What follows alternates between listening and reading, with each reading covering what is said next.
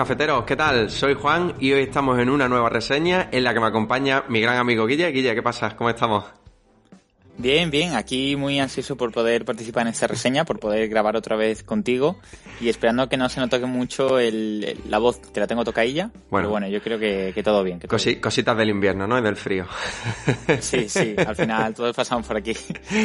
Bueno, pues nada, es tercera reseña juntos, si no estoy equivocado. La primera fue Eastward, la segunda fue Running on Magic. Y nada, ahora es el turno de Death's Door, otro indie más, que vamos a analizar los dos, y otra pequeña gran sorpresa, ¿no? No sé a ti qué te parecía así a grandes rasgos. A mí me gustó mucho. Es verdad que siento que tiene cosillas que podían mejorarse un poco y tal, pero a rasgos generales a, mí me gustaba mucho cuando inicialmente lo vi y, cuando ya pude probarlo, jugarlo y completarlo, la verdad que yo me quedé con una, una sensación positiva. O sea, dije, joder, estoy, estoy satisfecho, ¿sabes? Es más o menos lo que esperaba o sea que, en ese aspecto bien. Sí, yo el otro día en el, bueno, en uno de los podcasts que grabamos hace poco, nos estuvimos, bueno, estuvimos hablando un poco de lo que estábamos jugando, bueno, y mencioné que estaba con Death Door, y ya lo decía yo en esa reseña, ¿no? Que me parecía un juego que creo que no destaca en nada, pero que lo que hace, creo que lo hace bastante bien. Sí, yo creo que sería un, un resumen muy, ¿no? O, una conclusión muy simple, pero es verdad que no es un juego que vaya a destacar absolutamente en nada, es un juego sin grande alarde, pero que después en conjunto yo creo que funciona bastante bien, siempre y cuando también que hay que tener en cuenta que es un indie, ¿eh? Y, Sí, a mí, a mí con estos casos siempre me pasa lo mismo. Digo, realmente em, no es tan grande porque no lo querían o es no, no es tan grande porque no lo han conseguido. Me quedo un poco que no sé lo que, lo que ellos buscaban. Sí, en los indies casi siempre suele pasar algo así. Claro. pero, pero bueno, sea como sea, buscasen ser muy grandes o no, bueno, les ha quedado un juego apañado, un buen juego. Yo creo que si te gusta este estilo, eh, es muy disfrutable, la estética, la trama, o sea que por ahí nada, nada negativo, ¿no? Pues sí, ahora iremos, cosillas, iremos hablando ahora un poquito de todo, lo iremos desgranando, pero si te parece, si quieres podemos empezar por hacer un pequeñito resumen, un poco del, estudio que está detrás, ¿no? De este Death Door, que yo no sé si tú los conocías. Eh, bueno, entiendo que te refieres a Acid Nerve, ¿no? Sí, exacto. Efectivamente. Acid Nerve, eh, yo los conocí en su día por el otro juego que tienen, que es el Titan, Souls. Efectivamente. Eh, eh, entonces, el juego Titan Souls yo lo, conocí en su momento hace ya bastante, ¿no? Eh, y me llamó la atención y tal, pero ni llegué a jugarlo ni nada. Y ya directamente, bueno, no sé ni siquiera si tienen otros juegos, ¿eh? No, no, no. hasta, hasta la fecha, exacto, hasta la fecha tienen dos juegos y el primero de ellos fue este Titan Souls que tú has dicho, que lo lanzaron en 2015 que por desgracia no está disponible en Nintendo Switch. No, no, no, no. Entonces yo a nivel jugable no puedo comentar las diferencias, pero sí que es verdad que a nivel visual, bueno, el salto que hay entre este Titan Souls y, y Door es un salto... Abismal. Es abismal, sí, es abismal porque este Titan Souls realmente tiene una estética pixelar 8 bits, ¿no? Más o menos con... con vista cenital y, y bueno, y aquí pues evidentemente es un estilo artístico muchísimo más avanzado pero bueno, siempre viene bien, ¿no? Repasar un poco los títulos que, han desarrollado en este caso los chicos de Acid Nerf. no, y además que el Titan Souls en su momento eh, le salió muy bien. O sea, el juego tuvo. Sí, la verdad que tiene. Buena recepción. Tiene muy buenas eh, críticas. En las plataformas que se podía jugar. Entonces, el, el Death Door yo creo que se ha mantenido ahí muy bien. Es su segundo juego, y oye, se ha mantenido con lo que buscaban, ¿no? Sí, ya te digo, a, nivel jugable no te puedo decir, pero es verdad que a nivel visual sí que había un salto bastante cualitativo, ¿no? Entonces, bueno, sobre todo por los oyentes, si juegan Death Door y quieren jugar a otros títulos del estudio, pues que sepan que existe este Titan Souls, que por desgracia, como he dicho, no está disponible en Nintendo Switch, pero sí que está disponible en un montón de, plataformas, ¿no? Entre ellas, pues evidentemente, eh, PC. The Thor lo ha publicado Devolver Digital, que siempre se anda muy rápido y muy avispado en estos temas. siempre. son, marcas de calidad siempre. Sí, sí, la verdad que si ellos lo distribuyen normalmente en marca de calidad. Salió el año pasado en formato digital en Nintendo Switch, a finales de noviembre. Y lo hemos tenido este mismo año, en octubre de este, de este año, el 7 de octubre, en formato físico. También se ha encargado, evidentemente, Devolver Digital de, de la edición física. Y bueno, como digo siempre, ¿no? Una grandísima noticia que lo tengamos en, formato físico. Siempre. O sea, además, eh, bueno, es lo que comentamos, al final el formato físico siempre trae un montón de cosas que, bueno, yo por lo menos, y toda la gente que buscamos los, las ediciones físicas valoramos un montón, ¿no? Es decir, juegos eh, que traigan, o si no es un libro de instrucciones. Ahora mismo la edición física de Death 2 lo estoy aquí mirando, pero es que no recuerdo muy bien qué es lo que traía. Eh, pues, pues nada, nada. ¿No? no, no, no. No, no, no, pero es que hay una edición coleccionista. Ah, sí, sí, sí, es cierto. hay una edición coleccionista, sí, sí, no lo hemos dicho, y una edición después normal. Pero la normal de por sí no trae absolutamente nada salvo el cartucho y todo el juego en el cartucho, que, bueno, que, que, ya, que ya hacen más de lo que hacen otros. que ya viendo cómo están las cosas, casi que nos tenemos que dar con un canto los dientes. Con un canto los dientes. Así que bueno, pues para todos aquellos que estén interesados, que sepan que está disponible tanto en formato físico como digital, ¿vale? Si quieres podemos empezar por la historia, que bueno, mm, como ocurría con Eastward, yo creo que es uno de los grandes atractivos, ¿no? Del juego. Sí, Sí, sí, sí. Y además, eh, siguiendo tu comparación con Eastward, es decir que esta historia me gusta más al final. Es decir, toda, no solo la trama base, sino el cómo se desarrolla y lo que te cuenta, em, me gustó más. En, general me gustó más. Sí, la verdad que tanto uno como otro tratan dos temáticas bastante atractivas, ¿no? O al menos temáticas que a mí me llaman bastante la atención. Y aquí, no sé si quieres contarnos un poco la, bueno, la sinopsis, ¿no? Porque tampoco podemos entrar en mucha profundidad, pero cuéntanos tú un poco más o menos, ¿no? De qué va este texto. Pongo voz lúgubre, que Venga. Juego con, la No, no, no, que me va a quedar muy mal. eh, no, bueno, en el, en el Death Store manejamos a, a, un cuervito, ¿no? Un cuervo que trabaja en lo que es una, una sede, unas oficinas que, cuya función o cuyo objetivo es recolectar las almas, ¿no? De, sí, segadores de almas, vamos. Claro, de los fallecidos. Entonces, bueno, en cierto momento al inicio del juego a nuestro personaje lo envían a, a segar el alma de una criatura. Eh, y bueno, cuando, cuando conseguimos derrotar a esta criatura, que bueno, podemos decir que es el primer boss, ¿no? Del juego. sí, sí, sí, eh, bueno, este alma no, nos la roban, nos la quitan de las manos.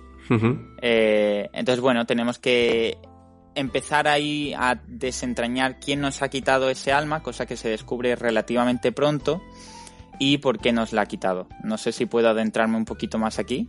Es interesante porque, bueno, es, lo que da pie a todo lo que es el juego, ¿no? Sí, bueno, podríamos como... Sí, yo creo que sí podemos entrar un poco más, ¿no? Porque al final también va un poco enlazado con el desarrollo del juego. Claro, bueno, Venga, me, la juego un poco, me la juego un poco. Eh, bueno, quien nos ha quitado el, este alma es, es otro cuervo, un cuervo muy anciano, que si no me equivoco es el cuervo gris, ¿no? Sí. Creo que en español es así. Sí, creo que sí. Eh, sí, en inglés también. Entonces este cuervo nos, nos ha quitado este alma porque su objetivo es abrir una puerta. Una puerta que lleva al otro lado, ¿no? Creo que era al éter, si no me equivoco. Sí. Y para poder abrir esta puerta necesita mucha energía. Entonces esa energía la debe obtener de, de almas de criaturas muy poderosas.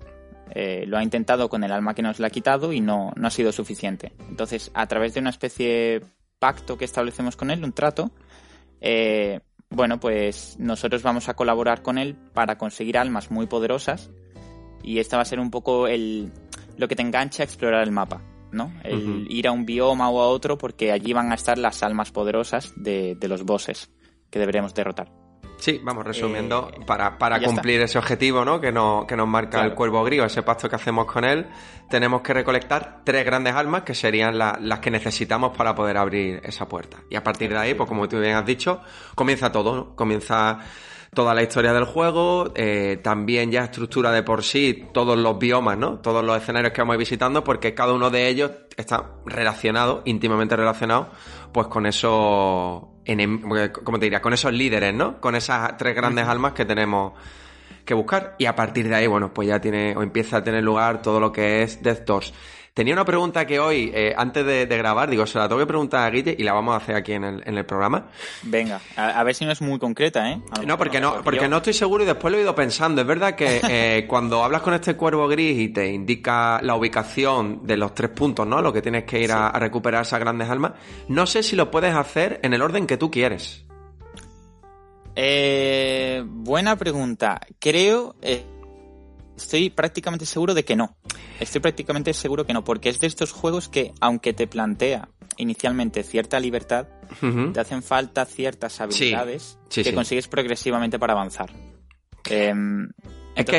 Eh, hay zonas que no estoy seguro, pero hay zonas que tengo muy claro en la mente que necesitas habilidades para avanzar. Diría que no, pero es verdad que cuando hablas por primera vez con este personaje, te, te indica dónde están las tres grandes almas, pero si vuelves a hablar con él, sí que te lleva directamente a la primera, ¿no? Entonces no, ya, ya, me ha surgido un poco la duda, pero sí que es verdad que hay ciertos momentos donde hay una falsa libertad, ¿no? De, de exploración y de, y de movimiento. Yo juraría que no, juraría que no, que, estás guiado, que vas primero a, un, al primer bioma, luego al segundo y luego al, tercero. Y que, bueno, lo típico, en cada bioma vas a conseguir las habilidades necesarias, ¿no? Para avanzar. Sí, ahora iremos hablando un poquito de eso. Si quieres, pues podemos entrar en, bueno, pues un poco en todo el estilo artístico, que es una de las cositas que también me han gustado mucho más a mí. Y de lo que entra más, es que es inevitable, es un juego muy bonito. sí, sí, además entra muy bien por la vista.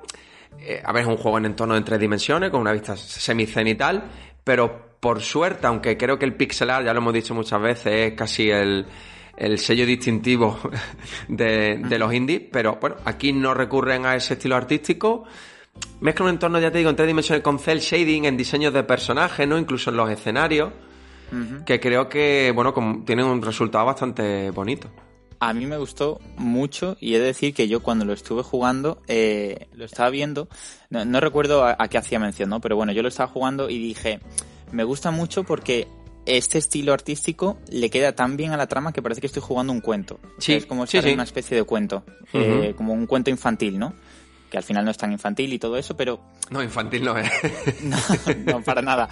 Pero, pero la sensación eh, es de estar como en un, en un cuento de hadas y te queda todo muy, muy conexo, ¿sabes? Toda la trama con el estilo que han cogido, creo que, casa muy bien, muy, bien. Que, el estilo artístico sí puede ser relativamente infantil, pero bueno, me refería sobre todo al desarrollo y a la temática y a la, trama, sí, sí, sí. Entonces, bueno, es verdad que es un... Respecto... Didi. Dime, dime. Bueno, digo yo, respecto a lo que hemos comentado antes, ¿no? Eh, toda la trama comienza con lo que hemos dicho, pero evidentemente conforme avances la cosa se... La trama se complica, se vuelve mucho más compleja. Sí, más turbia, eh, más... Se tratan muchos temas más turbios y temas adultos, ¿no? Sí. Em, entonces está, está muy bien, la verdad. Sí, es un envoltorio muy bonito y después por dentro pues todo mucho más, más oscuro, ¿no? más, más siniestro. Entonces, bueno, es verdad que el estilo artístico que tiene el juego pues también engrandece un poco el resultado final, ¿no? El resultado visual. Me encanta mucho el diseño de los de esos enemigos finales, ¿no? De esas tres grandes almas. Sobre todo los dos primeros, me gustan mucho y, bueno, como tú bien has dicho antes, ¿no? Al final visitamos distintos biomas, que son distintos entornos, y cada uno de ellos pues tiene una relación muy directa con esas almas, con esas grandes almas. Bueno, aquí no hay entornos que sean visualmente hablando, pues impactantes, pero bueno, eh, bien, ¿no? Yo creo que de resultado es bastante, bastante sí, son, bueno. son resultones, están bien, encajan con lo que se busca y lo que más, lo más importante es que cada bioma dentro de lo que cabe se diferencia muy bien, muy muy bien uno de otro. Y yo agradezco, por mi parte, ¿no? Que aunque algunos biomas sí son el típico bioma clásico, de un juego. Sí, sí. Luego otros biomas no son tan clásicos. Y a mí eso me gusta, ¿sabes? Por ejemplo, eh, sin hacer mucho spoiler, el primero que visitas mm, no me resultó tan, tan típico. Me resultó algo un poco más diferente. Y luego, bueno, pues ya otros que tenemos, pues sí son claro, más es que, típicos de juegos, ¿no? Lo hemos hablado, yo creo, incluso Zip y yo en un montón de reseñas, ¿no? Que al final casi todos los juegos eh, recurren a los mismos entornos o biomas, ¿no? La zona volcánica, la zona helada, el bosque, entonces, eh, o la zona desértica. Es complicado, no, repetir. Y, salir de ahí es, difícil, ¿no? Pero bueno, lo que estamos diciendo al final, visualmente, que es por donde nos entra, ¿no? el primer contacto pues la verdad que yo creo que cumple, se sale un poco de lo que estamos acostumbrados, sobre todo a nivel de indie y en general también creo que tiene un buen diseño de niveles. Vamos a ver, no es un juego de plataforma. Ahora después lo, hablaremos un poquito sobre. hablando del desarrollo del juego. Pero eh, habrá fases de enfrentamientos con enemigos, evidentemente. Hay fases de exploración, de las que también vamos a hablar después. Pero después también fases de cierta habilidad, ¿no? No podemos entrar en muchos detalles para no spoilear mucho el juego. Pero sí que es verdad que hace falta un buen diseño de nivel para que al final todo eso encaje bien. Sí, sí, totalmente al final, bueno, es, lo que tú comentas, ¿no? Hay zonas en las que vas a tener que tirar más de mecánica, ser más ágil, ser más avispado, ¿no? Como digo yo. Sí. Eh, y luego lo que tú dices, momentos de enfrentamiento que yo creo que están bien llevados. Sí es cierto que a mí hubo veces eh, que algunos enfrentamientos de estos masivos, para que la gente entienda, lo típico que te encierran en una zona y te empiezan a, soltar enemigos, ¿no? A veces se me hacían un poco, algunos, ¿eh? Un poco pesados. Eh, pero bueno, quizás era una percepción más mía o quizás era hacia el final del juego y yo ya tenía, tenía muchas ganas de avanzar y que de repente me pusiese un enfrentamiento me, frenaba. Eh, Pero bueno, está, bien llevado. ¿eh? Ahí es verdad lo que tú has dicho, ¿no? Hay pequeñas, hay, bueno, hay pequeños puntos del mapa, de hecho hay bastantes puntos, ¿no? En ese momento que tú dices, donde nos enfrentamos distintos compañeros, eh, distintos enemigos, perdona, y bueno, cuando los venzamos, cuando los vencemos, pues seguimos avanzando, ¿no? No, no me han parecido tampoco excesivamente pesado esa fase, la verdad, pero bueno, yo creo que esto al final es cuestión de, de perspectiva. Lo lleve cada uno. Sí, sí, es verdad que hay bastante variedad de enemigos me sorprendió. Cada uno de esos biomas tiene su propio enemigo y creo que hay una buena variedad. Hay más variedad que después mecánicas para vencerlos. Es decir, hay algunos de ellos que sí, pero no son mecánicas excesivamente complejas. Claro, estaba esperando a que empezases a introducir todo lo que son habilidades y armas, porque es quizás, eh, venía pensando, digo, a ver qué hablaré con Juan, y yo creo que ese es quizás para mí el punto un poco más flojete, ¿eh? Vale, pues si, eh, si quieres ahora después cuando entremos en la parte jugable, pues bueno, profundizamos un poco más. Pero sí. Respecto a la variedad, hay un montón. sí, hay, amigos muy diferenciados todos y está muy bien porque hace que no se te haga tan repetitivo.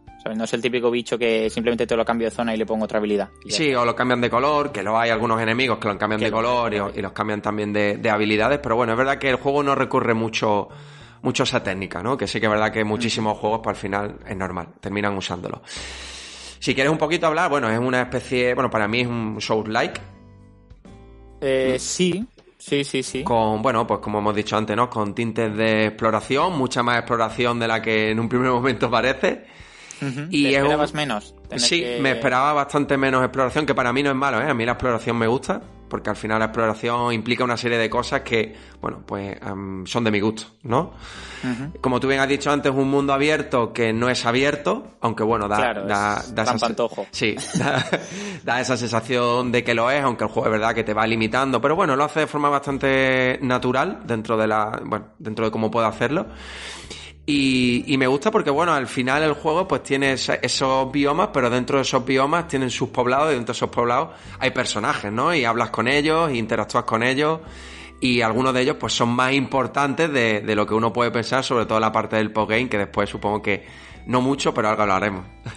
Algo hablaremos. Ahí pondremos un aviso o algo para que la gente deje de escuchar. sí, pero vamos a intentar entrar en prácticamente ningún spoiler, ¿no? De todas formas. Eh, sobre los biomas que comentabas y, toda la parte de la, la semi-libertad, quizás podríamos decir, claro, está bien llevado porque, aunque es muy lineal, es decir, tú vas primero a un punto y luego a otro. Dentro de cada punto son mapas considerablemente grandes. Sí. Y hay bastantes cosas que hacer, como tú dices, eh, desde conocer a algunos personajes, NPCs con los que hablar, conocer un poco la trama, la historia. Eh, si te quieres ir a explorar, puedes explorar. Si quieres ir directamente a avanzar un poco para llegar al punto final de ese mapa, también puedes, ¿no? Entonces, esa es quizás la sensación de, semi-libertad. Eh, tú vas a cada punto, pero en cada punto hay bastantes cosas que hacer, es un mapa grande.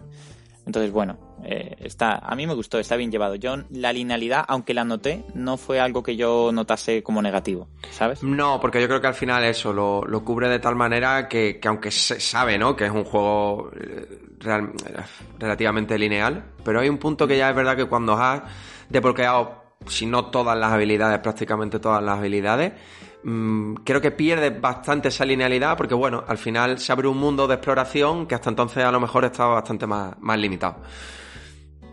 Claro, aquí habría que añadir quizás, eh, para que la gente entienda, cuando completas una zona, eh, al avanzar puedes regresar a esa zona. Sí, sí, sí, claro. Efectivamente, tú puedes regresar y lo típico, puedes a lo mejor utilizar una habilidad que te permitía acceder a un sito al que antes no podías acceder. Sí, de hecho vas a tener que hacerlo. Bueno, si al final quieres conseguir el 100% del juego, tienes que hacerlo, ¿no? Sí, sí. Va, a tener que hacerlo y, y la verdad que eso lo hace bastante bien. Para que los oyentes se pongan un poco en contexto, nosotros realmente empezamos desde una especie de hall central, que sería como el hall de las puertas, porque no lo hemos hablado, ¿no? Nosotros para acceder, bueno, en un principio de ese hall central, para acceder a esos biomas o esos entornos, lo hacemos a través de unas puertas, ¿no? Y todas esas puertas se encuentran en ese hall de las puertas, que es como una, bueno, donde está la base y oficina de, todos los segadores. Y como bien he dicho, a partir de ahí es donde accedemos a esa zona o a esos distintos escenarios. Entonces, a mí me gusta mucho el tema de las puertas, porque estas puertas lo utilizan tanto como punto de guardado como punto de teletransporte. Entonces creo que ese combo funciona bastante bien. Sí. A mí me gustó, a mí me gustó. Em, bueno, también comentaremos eh, la importancia que tiene el hall central, ¿no? sí, sí, si quieres, dale, dale. Ah, no, bueno, digo, a mí me gustó porque, eh, claro, como te sirve de punto guardado, siempre es fácil volver a ese hall central donde está el, una zona en la que podemos mejorar nuestras habilidades, ¿no? Invirtiendo puntos. Em, ahora mismo no recuerdo si había algo más en el hall central. Creo que solo eso es lo, más destacable. Eh, sí, salvo, bueno, incluso ese hall central ahí tiene sus tintes de exploración y debemos explorar, ¿no? para encontrar, para encontrar objetos y sobre todo para encontrar unos libros donde nosotros si los leemos sí que encontramos, eh, bueno, pues más información que complementa pues toda la trama que nos cuentan un poco de forma obligatoria en el juego. Sí, sí, eh, totalmente. Sí, pero más allá de eso... Pero más allá de eso, claro, me refería más como funcionalidad. no, no, no, viene a ser un poco lo que tú has dicho, ¿no? Un home central, vas a esa especie de oficina de segadores y ahí eh, el encargado, ¿no? Te, te permite pues mejorar ciertas habilidades que, bueno, que siquiera después las vamos, las vamos a comentar. Pero es verdad que esa idea de las puertas sí que me, me gustó y me pareció original, ¿no?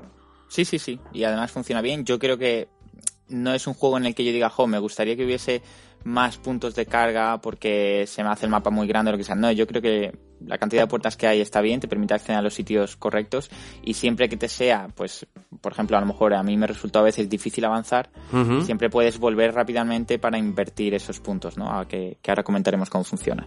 Sí, después lo que, bueno, lo hemos hablado tú y yo fuera de micro, lo que no me gusta y, bueno, lo he visto últimamente en algún juego que otro, es que, bueno, pues no hay mapa, no hay ningún tipo de elemento, de elementos que nosotros nos guíen durante la aventura. Ya es cuestión de que cada uno lo quiere interpretar, de si eso tiene su propia esencia, si no la tiene, yo ya ahí no me meto. A mí personalmente. Yo sí me meto, ¿eh? eh. No, tiene. no, porque es verdad que yo, por ejemplo, en este tipo de juego digo, vale, un mapa que me diga dónde está todo, no no, no me lo des.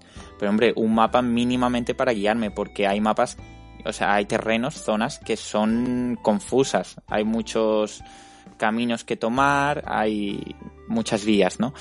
Entonces, hombre, un mapa para poder guiarme un mínimo. Un mínimo. Mm, sí, aquí es que no, hay nada que te guíe en ningún momento del juego. que el juego no te explica absolutamente nada. Y ya no es solo el mapa, ya es literalmente que no te guían. Sí, sí, el juego no te guía. Entonces, por eso digo que hay gente que, que lo puede ver, ¿no? Jugadores que lo pueden ver como una gran sensación de de libertad, ¿no? De cómo vivirías tú un videojuego en la vida real, por ejemplo, ¿no? No tendríamos un mapa ni tendríamos nada, pero a mí eso ya quizá me parece un poco riza del rizo. Sí, no, yo tampoco lo comparto. Y, creo que hace falta algo que te guíe y sobre todo donde más se agudiza, que lo hemos comentado también antes, en la parte del postgame del juego. Sí, sí, sí. Sobre todo porque creo que el, el postgame del juego aporta, no es que aporte, es que finaliza realmente, ¿no? Toda la trama del juego. Yo creo que, que hace falta completarlo. Y, y bueno, ese postgame yo he tenido que tirar de, de YouTube, de guías, de lo que sea, porque si no creo que hay, bueno, pues alguna, digamos que hay una serie de, de tenemos que recolectar unos objetos y cuando recolectemos todos esos objetos, bueno, pues se desbloquea, como por así decirlo, el, el final verdadero, ¿no? Y hay algunos de esos objetos que es muy, no te voy a decir imposible, pero si no es, si no es imposible, es, es, casi imposible. Es que me recuerda algunos puntos a Blasphemous, donde también había algunas misiones. Pero fíjate tú, es que al menos Blasphemous, si no recuerdo mal, te detallaban pues misiones principales, misiones secundarias. Aquí no, no, aquí no, es que no hay nada. sí, si no, muchas veces en Blasphemous algún personaje te daba, en, puntos concretos, pero te daba alguna pista de a dónde poder ir y tal, ¿no? O había incluso habilidades que te guiaban un poco. Aquí ni eso. Aquí nada, aquí nada, nada, nada. Y yo, eh, coincido contigo, eh, como tú has dicho, ya lo hemos hablado fuera de micro, ¿no? Iba a decir fuera de, cámara. ya hemos hablado fuera de micro. Em, el postgame yo lo considero, es de los pocos necesario. que, considero necesario. Sí, sí, sí. Em, no solo por todo lo que te aporta la trama, sino por lo que te aporta más allá de la trama. Aquí no voy a comentar más, ya lo hablaré contigo luego, en detallitos. Em, pero es que además, eh, jugando el postgame, realmente alargas la vida del juego de una manera que a mí por lo menos me resultó agradable. O sea, yo lo pude jugar y, lo sentí bien. Yo por sí, yo no he calculado cuántas horas de más, pero vamos, yo creo que incluso hasta cinco horas más, ¿no? De vida le puede dar, le puede dar al juego, ¿eh? Bastante. Sí, sí, porque además esa parte del postgame me, me gusta mucho, está bastante bien hecha en el sentido de, eh, digamos que las pruebas, ¿no? Que te prepara el juego para conseguir cada uno de esos objetos que nos hacen falta. Son muy diferentes entre sí y, la verdad que sí que me parece bastante original, pero es que incluso eh, desbloquear esa parte ya tienes que, bueno, no es lo más complejo de todo el postgame, pero incluso se tiene que ocurrir que con el objeto... Tienes que conectar sí, cosas, sí, sí. Sí, tienes que conectar cosas de una forma bastante inteligente. sí, no, es verdad que eso es otra, quizás otra pega, eh, como lo de las armas que ya hablaremos. Sí, ahora vamos a hablar de ello. Eh, es eso, es la falta de guía que ya digo en el postgame es muy notoria. Tú tuviste que usar guía, pero es que yo tampoco, o sea, yo también tuve que tirar de guía, ya te lo comenté, porque si no es prácticamente es que, Claro, pero porque hay partes que con la exploración se resuelven, ¿vale? Puede, tienes que explorar más o menos tiempo, pero hay otras que no es cuestión de exploración. es cuestión de, por Dios, necesito algo que me guíe, ¿no? Que me diga, hace esto o tira por aquí. Y la verdad que es bastante, bueno, pues eso, bastante complejo. Y bueno, yo, otra de las cositas que también me ha gustado mucho ha sido los enemigos finales, ¿no? La, creo que la forma de vencerlo es bastante original, es bastante dinámica, suelen tener varias fases, ¿no? Y, creo que es otro de los grandes aciertos. Son bastante graciosetes. sí, me sí. gustaron mucho todos. Eh, o sea, es, es, una batalla, cada enemigo final, cada boss final, em, aparte de ser una batalla que no sé si lo has comentado, pero bueno, muchos de ellos tienen mecánicas en la batalla que son muy entretenidas, son muy diferentes entre sí. Aparte de eso, es que son cómicos, o sea, son en batallas que resultan muy entrañables, muy divertidas de hacer. Y, a mí me gustaron algunas más que otras, evidentemente. Sí, sí, sí. Hay otros, bueno, hay unos mejores que otros, pero. Hay unos mejores que otros. No lo hemos dicho, pero realmente al final incluso podríamos llegar a la conclusión de que cada uno de estos biomas es como una mazmorra en sí. Entonces, dentro de esa gran mazmorra hay una pequeña mazmorra en la que ya empezamos nosotros a tener encuentros con esas grandes almas. Entonces, vamos teniendo diálogo, vamos teniendo conversaciones, porque claro, ellos saben que nosotros vamos a por, ¿no? Que somos un segador de almas y vamos a por él. Entonces ahí sí que crea esa conexión entre ellos y también le da cierta... Eh, como te cierta, exacto, se me ha ido la palabra, cierta personalidad a, los enemigos, ¿no? Cada uno tiene eso, su forma de comportarse, algunos son más graciosetes, otros son más eh, rufianes, ¿no? Te vacilean más. Eh, pero son chulos, son chulos, a mí me gustaron y ya te digo que yo me los pasé muy bien, muy bien jugando. Sí, la verdad que son es bastante divertido, ¿no? Toda, toda esa parte. Y si quieres, bueno, pues podemos entrar ya en lo que es también el grosso, ¿no? Que es la jugabilidad viniendo de Souls Like, pues bueno, eh, siempre es interesante e importante.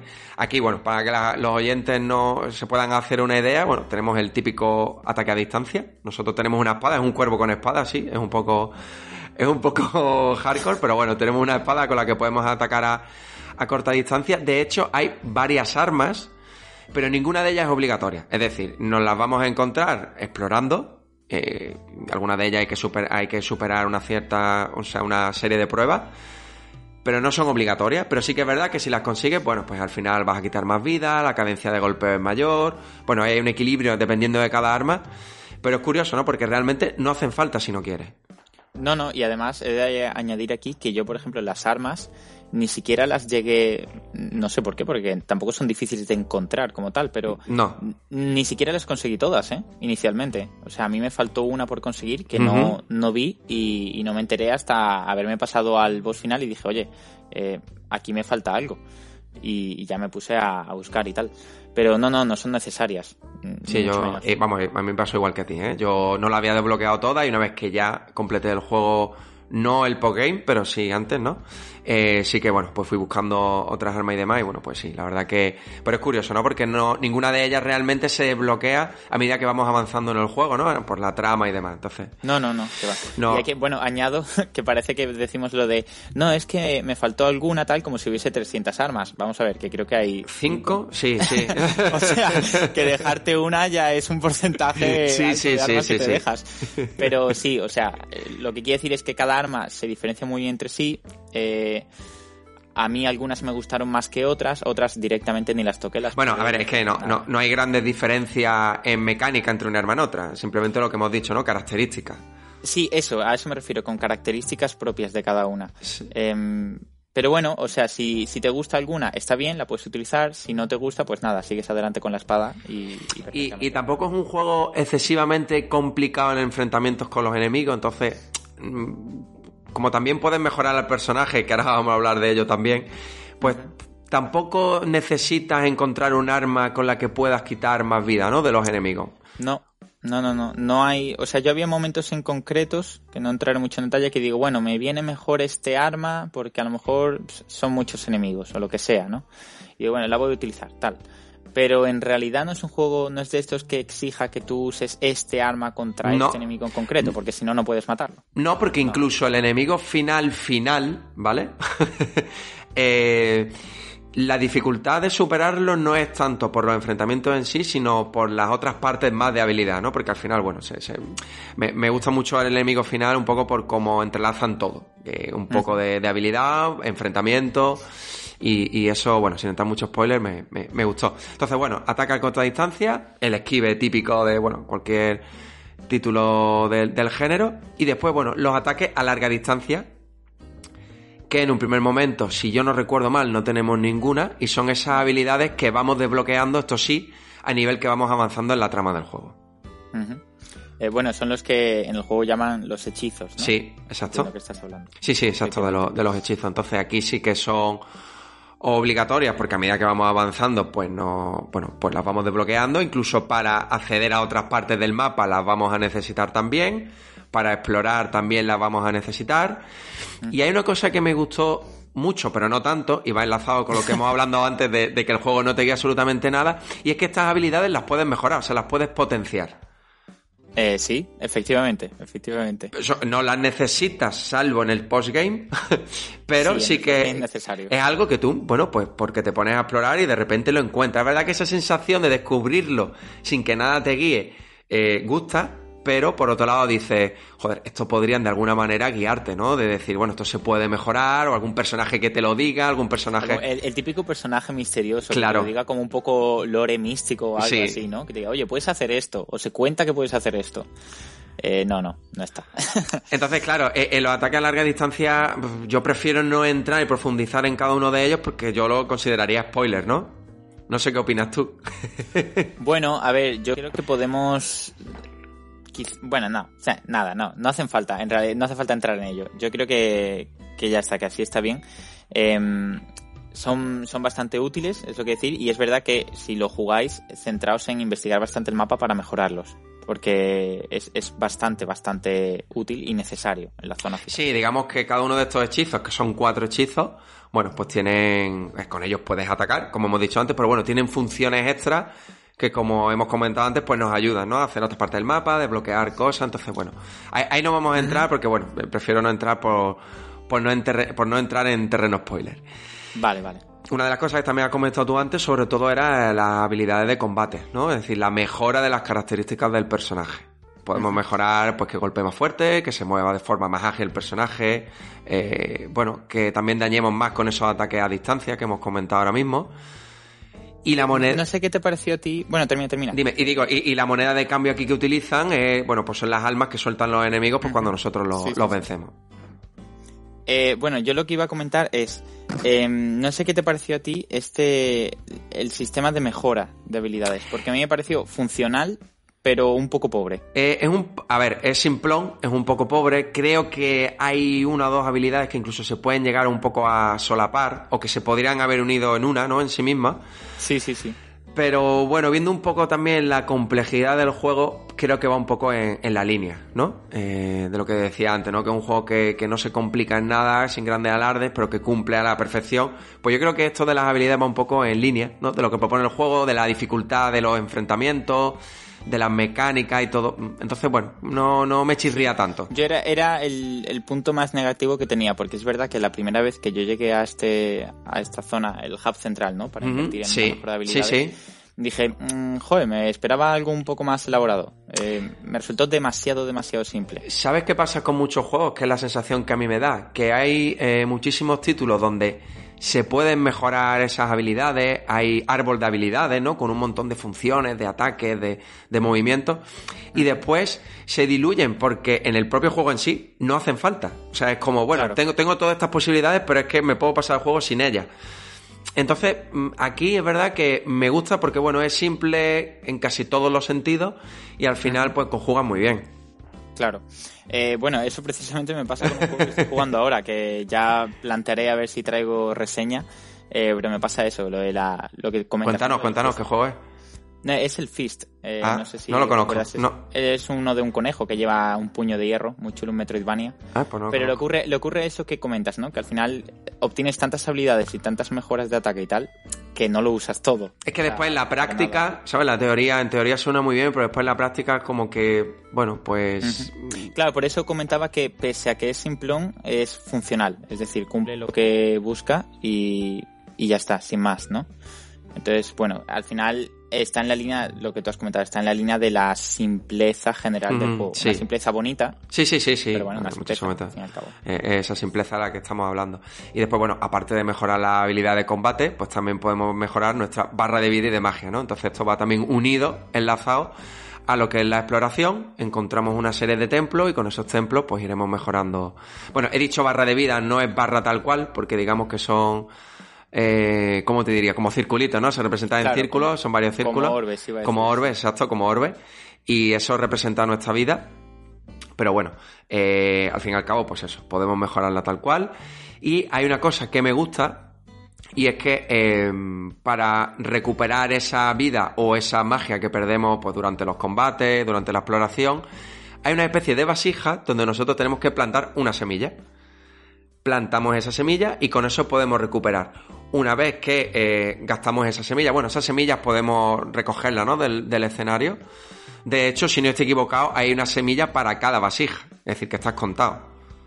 Hay una semilla para cada Sí. vasija, Es efectivamente. decir, que no, no nos va a sobrar ninguna, ni es un objeto que Sí, nosotros sí. podamos comprar en un mercader. No, aquí, bueno, de hecho, ahora que he dicho mercader, creo que no hay ninguna tienda como tal en el juego. No, no la hay, no la hay. Has dicho lo del mercader y digo, bueno, un mercader no sé si hay. No, hay, no, hay. Entonces, eh, en un primer momento no es tan importante esto de la cantidad de semilla y la cantidad de vasijas, pero bueno, que es la forma en la que nosotros podemos recuperar esa vida y pasado cierto tiempo, no sé si es un tiempo o si volve, eh, o no sé si es si entramos en el hall central y volvemos, Creo que tiene que haber lo típico, una zona de cargado. o una eh, zona de un carga. Cambio, sí, sí. Esa semilla que cogemos para recuperar vida después vuelve a aparecer en la misma vasija.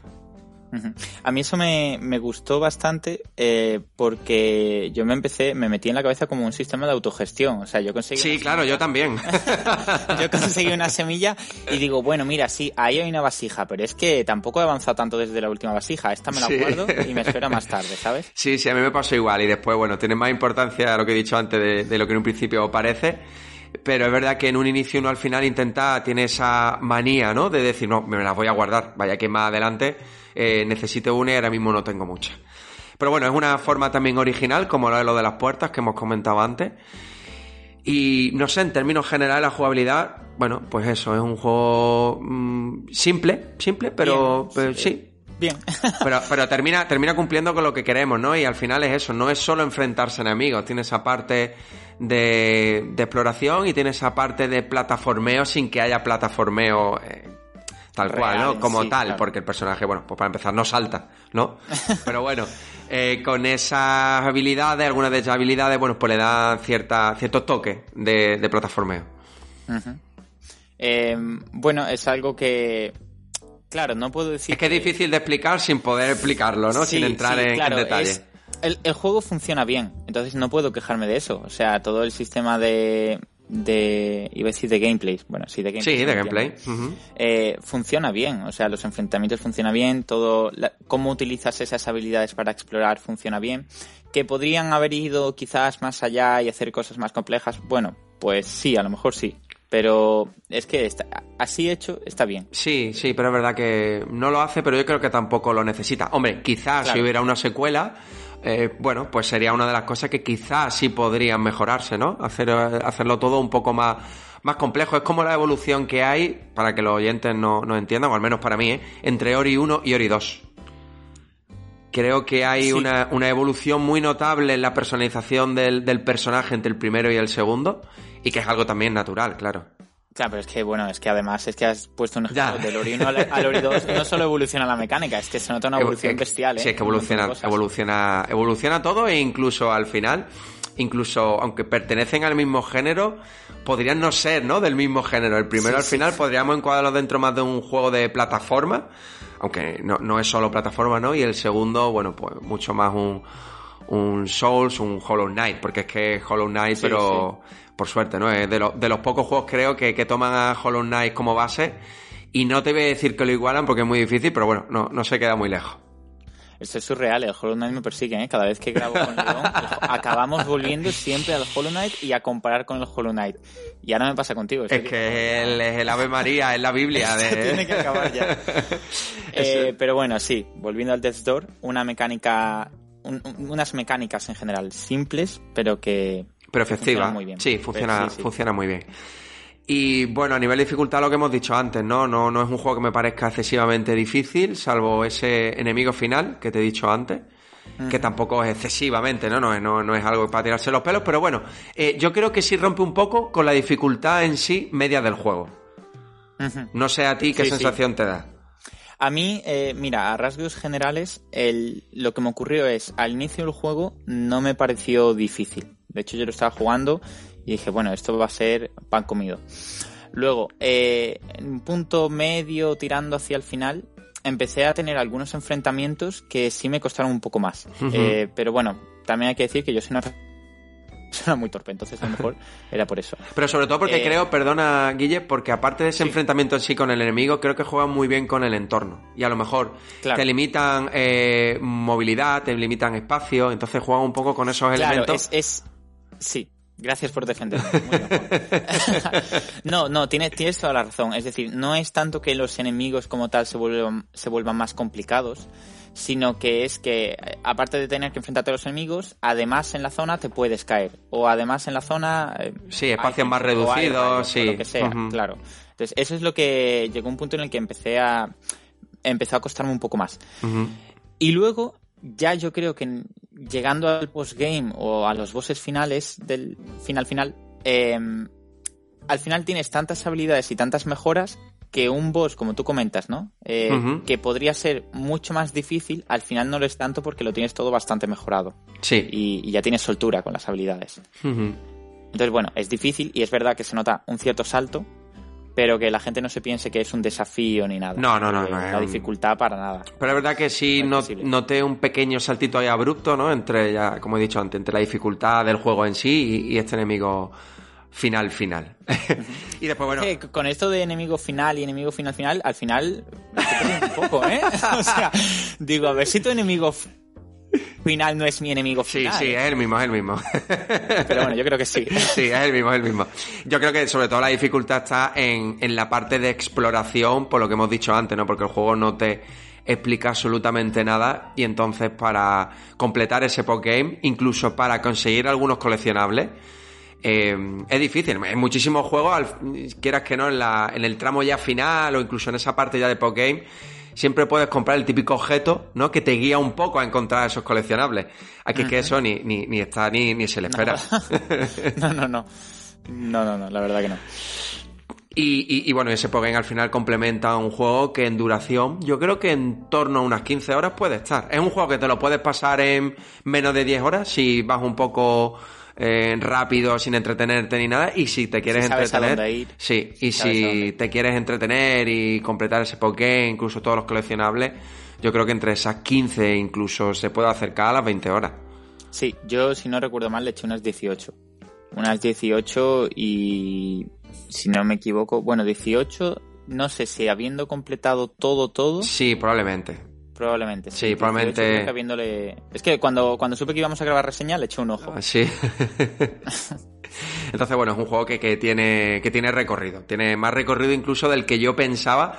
Porque yo tengo que reconocer que lo acabé y, y dejé ese Pokémon sin completarlo. En un primer momento. Y después, bueno, me picó un poco la curiosidad. Ya hablamos tuyo de grabar la reseña y dije, bueno, ya esto tengo que, tengo que jugarlo. Y es verdad que le da, le da otra vida. Le da otra vida, otro enfoque de creo que es necesario jugar e-, ese Pokégame porque el regustillo que te queda es diferente. Sí, sí. Es mejor del que ya le queda uno, ¿no? Es, mejor, sí, sí. O sea, cuando acabas el juego, acabas contento, pero es el típico juego en el que si decides avanzar más, no es, eh, para que entiendan los oyentes, no es un postgame centrado en resolver simplemente desafíos. Es un postgame centrado en resolver desafíos y además ampliar la trama. Sí, sí. Eh, entonces yo creo que por eso es necesario, para que tú también me entiendas. Sí, sí. Eh, es quizás un poco como el Blasphemous, cuando lo completas, Sí. da mucha pereza Sí. volver a empezar la nueva partida plus, porque la da, yo lo sé, ¿eh? Yo Sí, sé sí, primero en, que... en Blasphemous es diferente, da más pereza que aquí, ¿eh? Sí, pero eh, el- lo que quiero decir es que el sentimiento final es de recompensa muy positiva. Es decir, Sí. dices, voy a hacer esto y aquí en este caso es voy a completar los desafíos que me quedan y tal porque verdaderamente lo que viene al final es está bien. está Es que, a ver, yo creo que Death Door y Blasphemous y todos los juegos que le hagan de esta manera lo hacen muy bien porque para mí un postgame lo que tiene que aportar, aparte de retos y demás, es ese cierre o ese broche de oro a la historia. Porque aquí amplía pero cierra el círculo de la, de la trama. Entonces, al final es lo que tiene que ser... A ver, hay juegos evidentemente donde la trama no es tan importante y no lo pueden enfocar de esta manera, pero en aquellos donde la trama mm, tenga el suficiente peso en el conjunto global del juego, sí lo veo necesario porque es lo que te anima, ¿no? A completar ese postgame. Es decir, yo quiero conocer sí, sí. Lo, lo que pasa o cómo termina o cómo cierran todo. Entonces, bueno, pues sí que es verdad que, que aquí lo hacen bastante bien y de una forma bastante turbia, bastante... Y además, sí, a- a- a- conectando con eso que comentas de lo turbio y tal, es que a mí, es decir, que en el Death Door me sorprendió mucho porque yo sabía la trama y bueno, los Yo no, yo no tenía, yo no tenía ni idea de la trama. No, pero bueno, sabes que al final va de, de que eres un segador y Sí, sí, recolectas bueno, eso sí. almas y la muerte, vale. Eh, pero empiezas el juego de una manera eh, que dices, qué lindo todo. sí, sí. Y, y en cierto punto evoluciona la trama de tal forma que dices, Dios mío, eh, la historia verdaderamente es muy buena. Sí. Hay aquí algo muy interesante. Sí. Y, y Tiene potencial. Temas sensibles. Sí, sí, Tiene, tiene potencial para precuela, tiene potencial incluso para secuela, por eso he dicho que yo espero que no se quede en Death Door tal cual, no sé cómo funciona en ventas ni nada, pero creo que es una IP o un juego, ¿no? Que, que tiene bastante potencial por explotar y, a ver qué hace, ¿no? A Cisner. Bueno, hay que, de decir que bueno, el juego tuvo muy buenas críticas y además, si, si no me equivoco, fue nominado a los Game Awards como Sí. mejor videojuego indie. Sí, sí, sí, sí, sí. Lo cual, bueno, es un, siempre un indicativo de que el juego es bueno. Sí. Funcionó bien. De hecho, se me queda una espinita en nuestros premios, ¿no? En nuestros de, de Coffee Awards, porque creo que el juego tiene una BSO brutal y creo que no está incluida dentro, ¿no? De mejor BSO. Creo que para ser un indie tiene una banda sonora muy buena.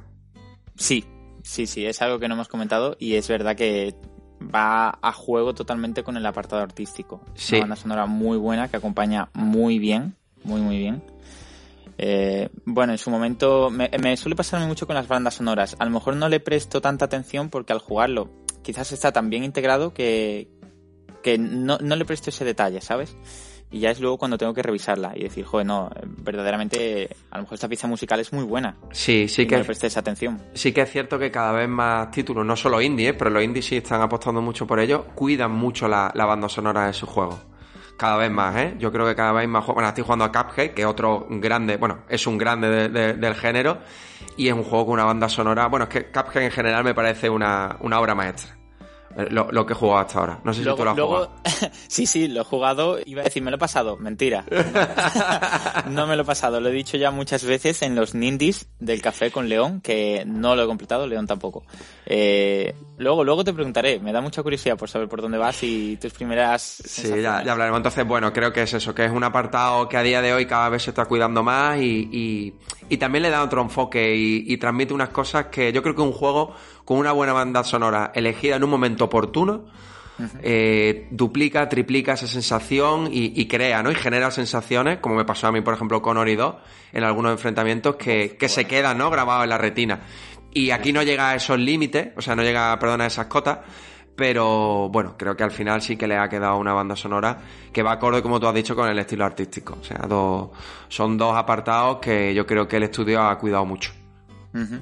Sí, sí, sí. Coincido ahí al, al 100%.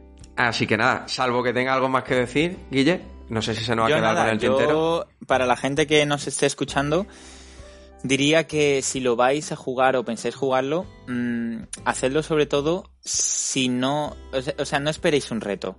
Y no, no esperéis que esto va a ser un juego a los que le, al que le vais a tener que echar muchas No. horas, mucho desafío, mucha presión. No, jugadlo como quien juega una historia agradable para pasar el rato, porque al final es lo que es. Salvo puntos muy concretos que sí pueden resultar más complicadillos. Eh, nada, jugadlo verdaderamente porque os gusta el estilo, eh, porque la, la historia que cuenta es muy bonita, es muy buena, y, y porque al final el juego que queda es un buen juego, es muy, Sí. muy resultón Sí, sí, eh, a bien, ¿no? A buenas. Entonces creo que es una experiencia muy positiva. Y, y le hemos dado también bastantes palos ¿no? al estudio por el tema de, de cómo el juego te guía, que como hemos dicho antes, no te guía.